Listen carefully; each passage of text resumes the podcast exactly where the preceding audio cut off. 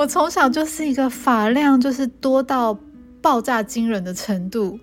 有多多多到就是我外婆小时候在帮我整理头发的时候，她用发圈把我的头发绑一个马尾。她会因为发量实在太多太膨胀，以至于那个发圈会在绑好的下一秒钟就嘣炸开来。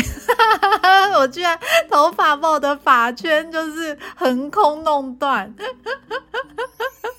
所以你可以想象那个头发量有多惊人，而且因为小时候那个年代的洗发精还没有讲求像现在那么多精致的功能，所以我还记得当时我外婆都会买那种娇生的不流泪配方，就是专门给小小朋友洗的。可是你知道那种洗发精其实洗起来是非常的干涩的，所以我每次在洗头发那天，跟我外婆就像在打仗一样。因为一旦我的洗发精冲掉之后，我所有的头发全部都会纠结打结在一起。然后我当时我外婆也还不太知道说要用润发乳帮我把我头发顺开来，所以她就会用她的手指头插入我的发间，用力的想要把打结的地方纠结扯开来。痛到了炸点，所以洗澡对我来讲不是一件难事。可是每次洗头的时候，我就会哭到一个不行。然后因为我外婆是一个狠人，所以只要我洗头哭的时候，外婆又会觉得我就是在那边无理取闹。你知道，我就是一边洗头一边被揍，然后一边头皮很痛，然后一边哭。所以小时候洗头发对我来讲，真的是一件很可怕的折磨。后来再大一点的时候，我外婆就会开始带我去那一种社区型的发廊。就那种旧式传统，有很多阿姨在店里帮那些婆婆妈妈洗头发，然后整理头发的店。可是你知道，他们大部分就是沿用一些比较传统的技术。那因为我的头发的发量又非常的多，但是就老一辈而言，其实小朋友发量多是一种，也许是像健康的象征。可是健康归健康，他们还是不知道怎么整理我这整个就是爆炸头的发型。那。在那一个年代还不知道这个就叫做自然卷，所以我的头发就一直长长，然后肆意的、很嚣张跋扈的，就是张扬开来。那我每次去那种传统发廊的时候，他们又会用那一种。也还不是像现在那种黑色比较滑顺的小的细的橡皮筋。早期一开始的时候，其实是会用那种红色跟土黄色，像现在包便当的那种橡皮筋。你知道那种橡皮筋是最会吃头发的。如果你的手法的技术，或者是你在绑的过程的时候有卡到发丝，如果是女生的话，你一定可以理解那种痛苦。就是那一种橡皮筋，尤其是它用久的时候会有一点点粘性，它其实是会有一点咬。是你的头发，然后我每次去发廊的时候，我外婆就会希望那些阿姨们可以帮我绑那种辫子头，或者是有造型的，像一些有技术性的辫子。可是你知道，每次绑完回家要把它们扯开来的时候，那些橡皮筋又会吃进我的头发，然后我的头发又非常的多，所以用的橡皮筋量也不少。所以你知道，在绑的过程很痛，拆开来的时候又更痛。结果我每次都会臭脸。然后在当时还盛传一件事情，就是如果你的头每个人的头顶都会有个窝窝，就是发流的那个漩涡，然后就谣传如果有两个漩涡的人，他的脾气就是会不好。我不知道这是哪里来传说。就我刚刚就是有两个法流窝的女生，你知道，外婆就更更加的坚信坚定说。我我的痛不是因为就是头发痛，而是我本身就是脾气不好，然后他就更生气，他就觉得说他把我带去菜市场最时髦的发廊里面，然后那些阿姨帮我绑头发，明就绑得漂漂亮亮，结果我在绑的过程我就开始臭脸，臭脸就算，回到家之后要帮我把那个头发拆开来，我的脸更臭。但我外婆不明就里，所以她就是我就是又被揍。从去小时候洗头被揍，然后一路到大一点的时候去发廊，回家还是被揍。后来上了国中开始，那因为我当时念的那个国中，它管的比较严格，就是对于我们的制服啊，还有头发都会有一些严格的要求。那在那一个年代就规定说，头发一定要剪到耳下，就是刚好在跟耳垂对齐。哦，那真的就是我人生青春期噩梦的开始。因为我回到家的时候就跟我外婆讲这件事情，就我外婆呢就说好，她就把我带去剪了，剪完好了吧。我的自然卷完全呈现出来，因为我们班的同学女生，因为其实一般大部分的女生头发都是比较细软的，所以她们剪完的时候，那些头发就会很整齐的，就是轻贴在她们的耳垂旁边，看起来就像是小清新。但你们知道吗？我剪完之后，我的自然卷就整个得到自由奔放的那种空间。我我剪完之后，真的就像是一个大型的 open 奖，你知道吗？像是 seven 大型 open 奖在校园里面走来走去。我不管怎么吹我的头发，或是怎么去梳我的头发，都没有办法得到一个完善的整理。所有关于我。自然卷 Q 摸的高峰就是来到了国二升国三的暑假。那一年的暑假呢，我外婆当时已经没有在社区型的发廊去弄头发了，因为已经开始流行连锁的沙龙，比如说像名流啊、小林啊、曼都这一类的。所以我外婆呢就换去像这样子，可能看起来比较时髦、比较有造型的这种沙龙店在弄她的头发。结果呢，她就把我带去给她的设计师剪头发。然后那个设计师就给稿，就说：“哦，那你孙女自然卷看起来很严重，那时候已经知道叫自然卷了。那我们就把这些不怪的头发把它剪整齐好了，就就越剪越短，越剪越短。你知道，我就活生生从一个就是张扬型的 open 奖，然后变成了郭富城。”傻眼。你想想看，国中少女情窦初开，应该很娇羞，然后有个清汤挂面、很清纯的发型。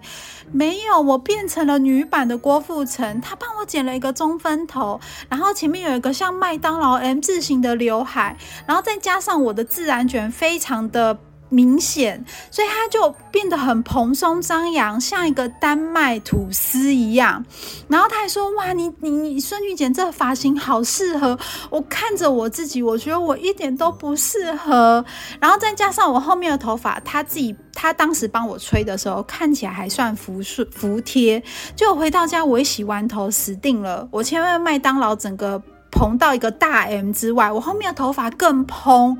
然后你知道，当你头发剪短之后，已经没有重量往下垂的那种力量了，它就整个就是往上飞，然后就整一个大蓬头。你知道我到学校，我同学看我第一句话就说。那干贝，你为什么戴一顶安全帽来学校上课？然后我居然还有强烈的自尊心，因为我接下来的一整年就一直被我们班上的男同学嘲笑说：“哎，干贝，干贝，你怎么进教室还不把你的安全帽拔下来啊？”啊，不然就是我放学时说：“哎，干贝，要记得戴上安全帽回家哦。”我就是这样子撑了一年，一直到我国中毕业。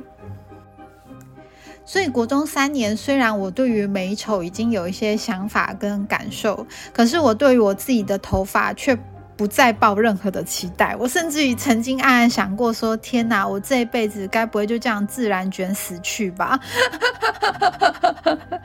但是呢，老天爷是公平的，因为这样子的缘故，所以呢，我把所有的心力都投注在专心念书这件事情上，然后也就很顺利的考上了我高中很想要念的学校。那进了高中之后，就真的迎来了我发型的春天。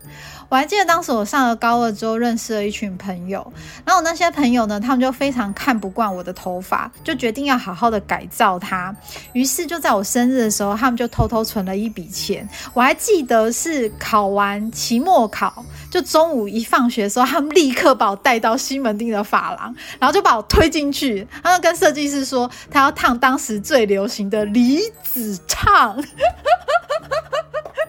可是你知道吗？你你可以想象我的 Q 毛有多么的顽固，因为我还记得我是中午十二点多，就是一下课我们就立刻去了。我烫完出来的时候已经晚上六七点了，我居然为了只是单纯把我头发烫直而已哦，居然就烫了五个多小时。但是我有明显感觉到，当我的头发吹好，然后设计师招呼我的那些同学们来看的时候，他们的眼里有露出那种星星闪光，就是真的就说：“哦，干贝，你好像有变了一个人哦。”不过在那个时期的我，还是处于就是比较在意同才团体想法的阶段，然后也只是单纯想要融入同学之间的话题而已。是一直到了上了大学，我终于遇到了我的头发贵人，也就是我的现在的发型设计师。你很难想象，我已经让他弄我的头发弄了大概快要二十年的时间了。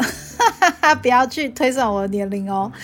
总之就很长一段时间啦。那他其实是一个蛮酷的人，因为我常就瞎七八的拿一些乱七八糟的一些发型书啊，或者是在网络上面看到造型，就会一头热跟他讲说，我要染这个发色，我要烫这一个造型，然后我要剪这样子的头发。那他就会非常理智，然后有耐心的看着我，跟我说：“这个发色不适合你，这个发型很难整理，然后烫这个头不适合你现在工作环境，还有如果你现在要弄这个造型的话，回去会带给你巨大的灾难。”他就是会非常中肯，并且在必要时去阻止我的一个设计师。那在不同的阶段，然后以及不停的去。整理我的头发的过程中呢，我我终于明白了两件事情。第一件事情就是，有时候我们可能会过分的去挑剔自己的身体上面的某一个部分的区块，甚至于我们有时候会对自己太过严苛。那其实如果可以放轻松，或者是不要这么执着的。在意我们自己看待自己不够自信，或者是不够完美的地方的时候，说不定我们觉得，呃，是一个很大的缺点，在别人眼里看来，可能它是一个很可爱的存在。那另外一方面是，嗯，我们常看别人，我们会很羡慕别人拥有的，或者是我们会觉得说，哇，那样子的东西，或者是那样子的造型，我也好想学习哦。可是大前提是你可能要先感受一件事，就是当你变成那样子的状态，或者是你去学习模仿的时候，你是不是能够很放松、很自然？我觉得能够很放松的去感受那样子的状态的时候，才会是你最美丽、最迷人的样子。这是我在跟我的自然卷缠斗很多年之后，我。终于明白的这个道理，那也也也是因为这样，就很奇妙的是，我居然常常，因为其实我是一个有一点社恐的人，就是我在遇到陌生人或者是不熟的人，我比较不太容易面对面的打开话题，居然有很多人。第一次跟我在交谈的时候，最常问起是说：“我觉得你的发型整理的很好，很好看，你是怎么去做这个造型，或是你的设计师是谁之类的？”但殊不知，其实呢，我的头发在我很青春期的时代，却是我一个非常大的心魔。所以呢，今天这一集就是要跟大家分享这样子的感受啦。如果你现在有对于你自己身体上的哪一个区块看得非常不顺眼，也许是跟我一样是头发，或是你的腿啊，或是你的小肚肚，或是你的脸上的一些小雀斑都没有关系，因为有可能就是因为这些不完美的地方，才会让你整个人看起来是比较特别，甚至于是很迷人的哦。今天这一集呢就到这里啦，先跟大家说拜拜喽。